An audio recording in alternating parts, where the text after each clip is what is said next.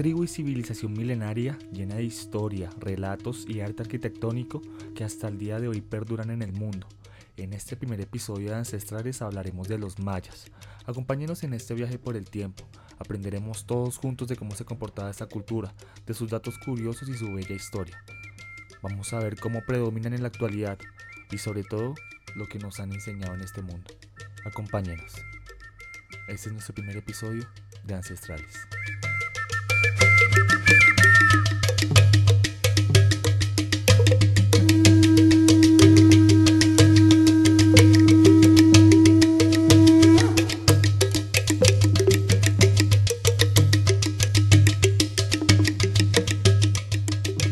Si revisamos la historia nos podemos dar cuenta que los mayas fueron una de las civilizaciones más antiguas en pisar el mundo, con una temporalidad de dos milenios aproximadamente.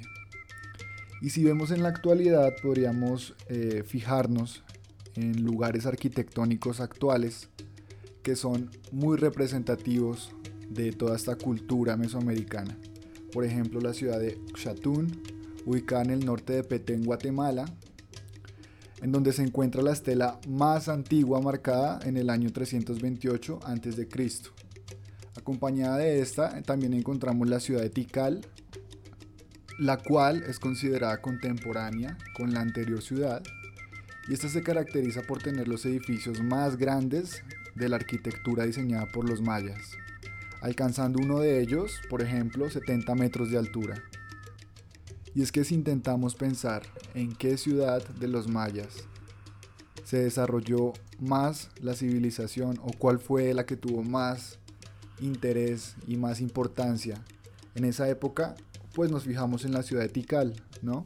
Con aproximadamente un número de habitantes de 8.000 personas. Sin embargo, si revisamos en los registros, juntando las personas que estaban dentro de la ciudad y las que estaban alrededor, se podría llegar a un número superior, un número de 50.000 personas, es decir, bastantes personas para lo que significa una ciudad maya en esa época. Otra ciudad importante es la ciudad de Copán, ubicada al oeste de Honduras. Si nos damos cuenta, el poderío de los mayas reside por sus edificaciones arquitectónicas que hasta hoy se pueden encontrar en los países de Guatemala, Honduras y México. Como les venía describiendo, Copán es uno de esos lugares en donde también se puede encontrar eh, arquitectura significativa de los mayas, de esta civilización. Entonces podemos encontrar eh, al oeste de Honduras un lugar llamado la Acrópolis, que para diferentes civilizaciones es considerada una edificación ubicada en la parte más alta geográficamente de la comunidad o la civilización en donde se encuentre habitando en ese momento.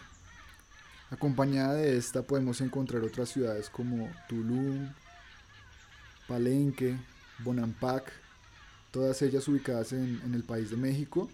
El contexto en el que se desarrolló la, la civilización maya, hay que decir que fue de carácter muy selvático, en donde se construyeron las diferentes ciudades, en donde en cuanto a organización social, se puede decir que tenían una, una organización bastante eh, compleja en cuanto a su jerarquía y que a pesar de que hablaban y compartían el mismo idioma entre las ciudades mayas, se vivían enfrentamientos constantes por lograr pues la hegemonía y la supremacía del poder. Bueno, y continuando con la historia de los mayas, hay que decir que entre los años 1800 a.C. e inclusive en el año 250 después de Cristo se empieza a desarrollar el idioma maya. Los pueblos obtienen mucha más experiencia y empiezan a aparecer las grandes ciudades. En la agricultura se da prioridad al cultivo de maíz, frijol y calabaza. En tanto la caza y la pesca sí ya pasan a ser actividades un poco más extras. Y por este motivo, este periodo es conocido como el periodo agrícola de los mayas. Se va desarrollando una religión con sus propias creencias, sus propios dioses, ¿cierto? Y además de eso se va creando una vida ultraterrenal y van creando muchos cultos hacia los muertos, hacia sus propios muertos. Bueno, y cabe recalcar que Guatemala fue la primer ciudad bien documentada en las tierras bajas mayas donde las grandes estructuras se han fechado hacia los 750 a.C. La ciudad maya, Nakbe, ya contó con una arquitectura en esos años, con una arquitectura monumental, monumentos esculpidos y calzadas que caracterizaron a las posteriores ciudades en las tierras bajas mayas. Es decir, que Nakbe fue como la principal parte de los mayas que empezaron a bajar como un tipo de pirámide, ¿cierto? Y fue como el ejemplo para las demás ciudades mayas. Bueno, y aquí es donde se empieza a poner un poco más interesante el tema de los mayas. Aproximadamente por el año 400 a.C., cerca al final de lo que se llama el periodo preclásico medio, los gobernantes mayas ya tenían un modelo jerárquico, es decir, que ya celebraban sus victorias en, en su derecho a gobernar como lo llamaríamos nosotros, ya tenían un presidente, tenían la Cámara de Representantes, tenían jueces, ya tenían todo como bien estructurado, su modelo ya era mucho más jerárquico, ya tenían familias nobles, ya tenían familias que eran pobres, entre comillas, ¿cierto? Y además este modelo funcionaba como para decir, hey, yo estoy mandando, ¿cierto? Y tú no puedes hacer nada, porque simplemente yo mando en esta ciudad, en esta parte maya. La cultura de los mayas se puede dividir como en, diferentes eh, categorías, por así decirlo. Digamos, la pintura, en cuanto a la pintura, eh, trataban de, describir a través de, diferentes colores, escenas. Eh, es muy conocido, como veníamos hablando de las ciudades, en Bonampak, murales en donde se pueden encontrar escenas de ataques organizados por la casta dominante sobre una población campesina en búsqueda de castigo. Es decir, que, las pinturas y el arte eh, pictográfico para los mayas era muy, muy importante y muy representativo. Los rituales mayas. La sangre era considerada un elemento valioso y preciado en este tipo de actividades espirituales en donde se ofrecían a esclavos o prisioneros a los dioses en búsqueda de cumplir deseos a futuro de la comunidad. En algunos de los casos, por ejemplo, eh, los mismos mayas se, realizaban heridas en búsqueda de ofrecer su sangre y los lugares del cuerpo en donde, donde más lo realizaban eran en sus oídos y en su lengua. Por otra parte, eh, los campesinos mayas consideraban que si regaban la sangre en los cultivos, esto lograba fertilizar la tierra y generar una mayor productividad en las cosechas. En los sacrificios humanos precisamente se ve cómo la sangre eh, genera todo un espectáculo ¿no? en esta cultura. Por ejemplo, algunos de ustedes que hayan podido ver la película de Apocalipto, eh, dirigida por Mel Gibson, se pueden recrear entonces esos momentos en donde en la parte más alta de una pirámide se abre una herida en el pecho de una persona y se saca su corazón. Se saca su corazón en pro de generar eh, una satisfacción hacia los dioses y en el momento en el que, en el que comienza a regarse la sangre por cada escalón de la pirámide, eh, se escuchan fuertes eh, festejos desde la comunidad. Algunos de los rituales eh, más representativos son los rituales de danza, los rituales de matrimonio y los rituales de bautismo o Hetzmek. Dentro de la cultura maya no podemos dejar de lado un fascinante juego, el cual es el juego de la pelota, o también llamado Pocolpoc. Este juego se remonta aproximadamente a los años 3500 y, ha sido considerado como, uno de los antecedentes del fútbol que hoy conocemos. Eh, el juego de la pelota mesoamericano fue un juego, eh, un ritual más que todo, y se extendió entre diferentes culturas y, a través de los años en la historia precolombina mesoamericana, el cual eh, después de la conquista española fue prohibido, pero no desapareció del todo. ¿Cómo se practicaba este deporte? Los historiadores indican que se configuraban dos equipos de dos a cinco personas.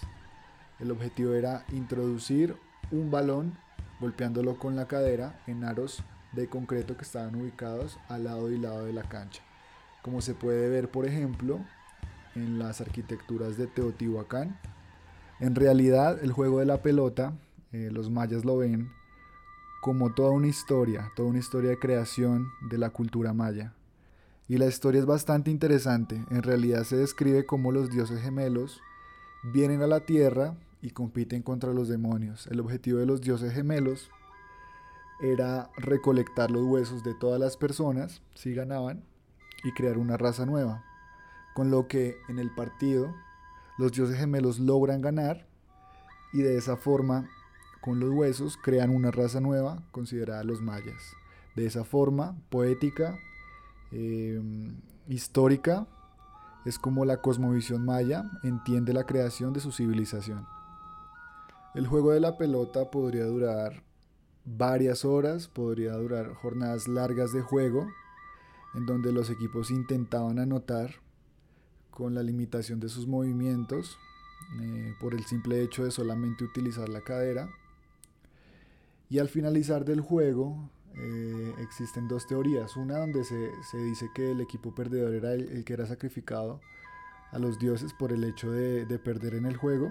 Y otra donde el equipo ganador gana eh, esa posibilidad de prolongar su alma al más allá y acompañar a los dioses como, como equipo ganador. Bueno, ¿y qué tal si entramos un poco en la forma lingüística? ¿Cómo ellos se comunicaban? ¿Cómo era su lengua? Pues es muy fácil. Como tenían sus propias ciudades y cada ciudad tenía su propio colegio, pues enseñaban de dos formas. Enseñaban el dialecto y el idioma de la ciudad en la que vivían y un dialecto que era universal, que era impuesto como por los presidentes mayas.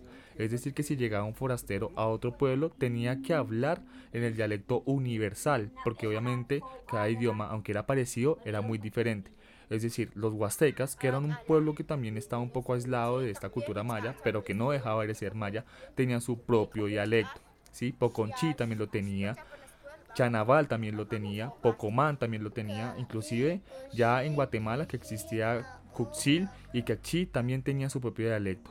La religión maya fue de carácter muy importante en esta cultura, puesto que ellos eran de carácter politeísta, adoraban las fuerzas de la naturaleza y los animales, creían que en una vida futura en donde los malos sufrían penas, hambres y fatigas en el lugar subterráneo llamado Midnal y los buenos, por otro lado, descansarían deliciosamente bajo la sombra de la frondosa ceiba de Yaxche, la religión maya jugó un papel muy predominante en la vida cotidiana de los mayas.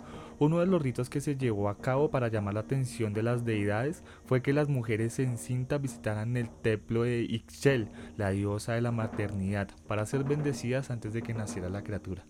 Muy interesante, ¿no? Parecía casi siempre lo que hacemos aquí en la cultura latinoamericana, cuando en proceso de embarazo las madres llevan a las iglesias a su bebé en la panza para ser bendecidas. Algo muy interesante. Y obviamente, si hablamos de religión, hablamos de sus dioses. Está el dios conocido como Amun, Yum Cax o Yum Il. Controlaba el alimento sagrado de los mayas, el maíz. Se le representaba siempre como un joven con deformación craneal portando mazorcas de maíz. Era el patrono de la labranza y los códices lo representaban ocupado en gran variedad de trabajos agrícolas. Lo mismo que el maíz tenía muchos enemigos y por su juventud necesitaba de la ayuda de otras deidades, especialmente de Chak, el dios de la lluvia. Su mayor aliado era el hombre, quienes con sus ritos atraían la lluvia sobre los granos, liberándolos de las malas hierbas y ahuyentando a las plagas.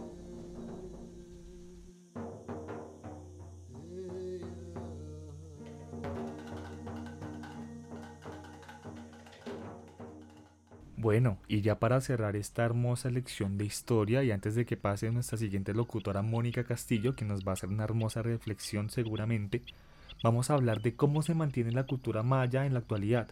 Bueno, pues en México unas 800.000 personas hablan lenguas maya. De acuerdo con datos del Instituto Nacional de Estadística y Geografía INEGI, Campeche, Chiapas, Quintana Roo, Tabasco y Yucatán son los estados mexicanos en donde hay más pueblos de origen maya.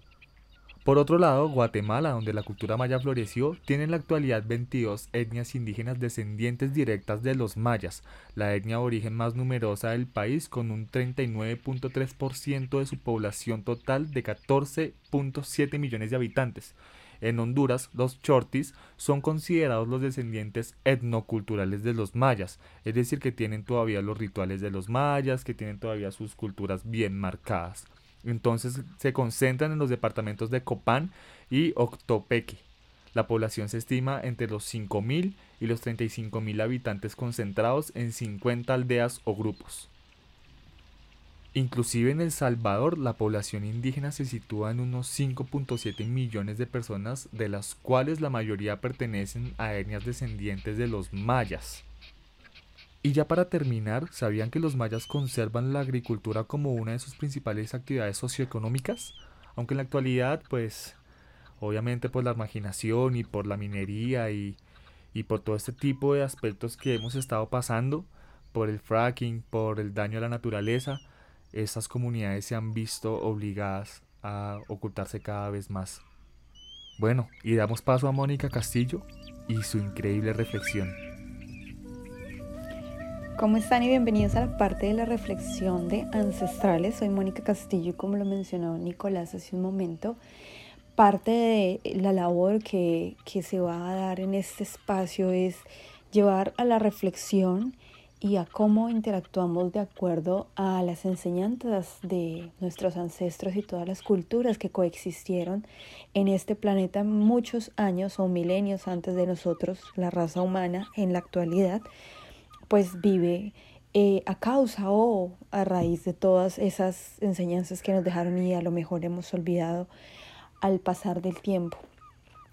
Por ello, muchísimo de lo que trae este contenido precisamente nos lleva como a reflexionar que dentro de una línea de tiempo que nos cuenta más allá de la historia, la cultura y todo lo que sucedía con ellos, es para reparar y hacer una mella bastante eh, con mucho eco por decirlo de una forma muchísimo más lapsa en cuanto que podamos coexistir justo aquí eh, desde, nuestro, desde nuestra propia dinámica de vida en cuanto a lo físico, en, cuanto a lo espiritual, en cuanto a lo económico, en cuanto a todas las esferas, la misma interacción con la naturaleza y como todo lo que nos rodea merece un respeto y una atención tan, tan digna como lo es muchas otras áreas de la vida de la humanidad.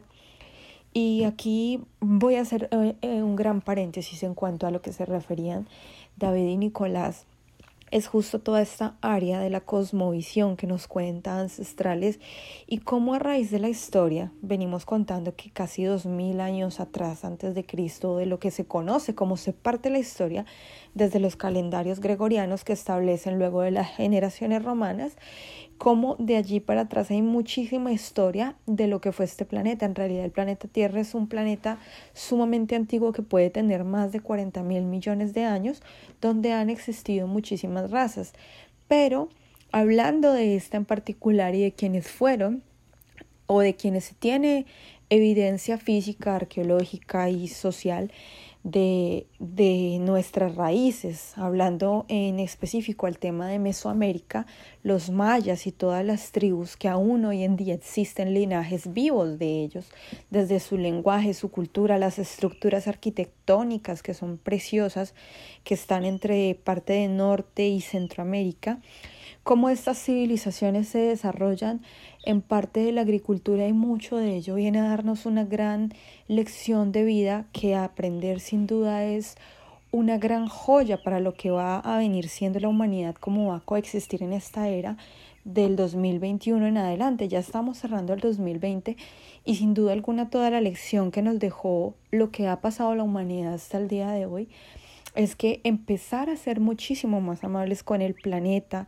cuidar de nuestras plantas, nuestros animales, recursos hídricos, minerales, no sobreexplotar y buscar formas muchísimo más amables de asociarnos y vivir con, con todo este entorno que nos fue otorgado para vivir acá porque estamos de paso, puede hacer algo que en realidad cree conciencia de parte de quienes estamos acá en este momento y de quienes vienen, es decir, las generaciones que hoy en día están naciendo o los hijos que nacerán luego de estos tiempos. Además, cómo va a venir siendo nuestra interacción desde lo espiritual también, que cuenta mucho, que se dice en muchas culturas del budismo, de otras diversas religiones, que como es adentro es afuera. Y eso parte muchísimo la cosmovisión. Cuando, cuando llevamos a, a ver toda esta parte de los mayas, del juego de la pelota en sí, como ellos interactuaban con toda la cosmogonía del juego de la pelota, el mundo, la leyenda de los gemelos, parte justo de eso, como de ir a los huesos, es decir, a los asentamientos de todo aquello que se rompe en nuestra estructura durante casi 2020 años que hemos vivido bajo una dinámica, para a partir de ahora empezar a vivir bajo otra idea de existencia y de cosmovisión muchísimo más consciente desde el nuevo nacimiento del ser, porque este año lo podríamos tomar, o bueno, particularmente lo veo como un proceso de catarsis que puede ser muy asociado al ave fénix, como se rompen todos los paradigmas hasta aquí construidos y nos permiten empezar a crear una nueva realidad, pero no una nueva realidad desde todo lo meramente concebido como lo que nos es visible, sino ir un poco más allá, empezar a habitar nuestro espíritu, hacer esa conexión entre el cuerpo, el ser, el alma y poder adaptar todo eso a la dinámica de vida. En realidad, uno de los propósitos de la humanidad y en todo el aspecto, inclusive de la astrología, de la astronomía, que era uno de los puntos muy, muy, muy eh, enfocados dentro de estas culturas ancestrales, era conectar con eso, ¿no? Ellos se regían muchísimo en cuanto a las siembras, las cosechas, eh, las ofrendas a sus dioses, los nacimientos, la delegación de quienes iban a ser, eh, pues, o sea, las profesiones en cada una de las personas que eh, cumplían un rol dentro de las sociedades de, de todo lo que fueron estas culturas ancestrales de Mesoamérica, se regían muchísimo por sus astros. De allí viene todo eso y en esa época, digamos, no estaba tan apartado lo uno de lo otro. Entonces, es eso, ¿no? Empecemos como a conectar desde nuestro ser, desde nuestro yo superior. Se dicen que todas las respuestas están dentro de cada uno de nosotros. Y la reflexión que quiero dejar aquí es justamente esa. ¿Cómo podemos coexistir con el planeta de una forma más amable, de acuerdo a esta nueva realidad que se está creando? Teniendo en cuenta que no solo somos materia, sino que en nosotros habita un espíritu que tiene muchísima más sabiduría y probablemente somos almas que han recorrido pues este universo, llegando aquí a cumplir una misión en un cuerpo humano y no por menos eh, procurando hacer que todo aquel ser que coexista en este planeta, en este universo, en esta galaxia, pueda hacerlo de una forma armónica, ya no con las antiguas dinámicas del odio, de la apariencia, del prejuicio, del temor, sino más bien con esa cosmovisión de que el mundo es ese lugar pleno y abundante donde podemos interactuar desde una forma muchísimo más sabia y además consciente. Bueno, y ya para concluir, queremos de parte de Keka Producciones y de parte de Ancestrales agradecerles a todos y a cada uno de ustedes por acompañarnos en este nuevo camino. Recuerden que podrán escucharnos muy pronto en un segundo capítulo de Ancestrales, donde vendremos con nuevas historias, con nuevos datos curiosos para todos ustedes. Recuerden que podrán seguirnos escuchando a través de Spotify, a través de Anchor, a través de todas las plataformas, inclusive a través de Instagram como Keka Producciones. Estaremos ahí publicando nuevas historias y nuevos datos para todos ustedes. Hasta pronto.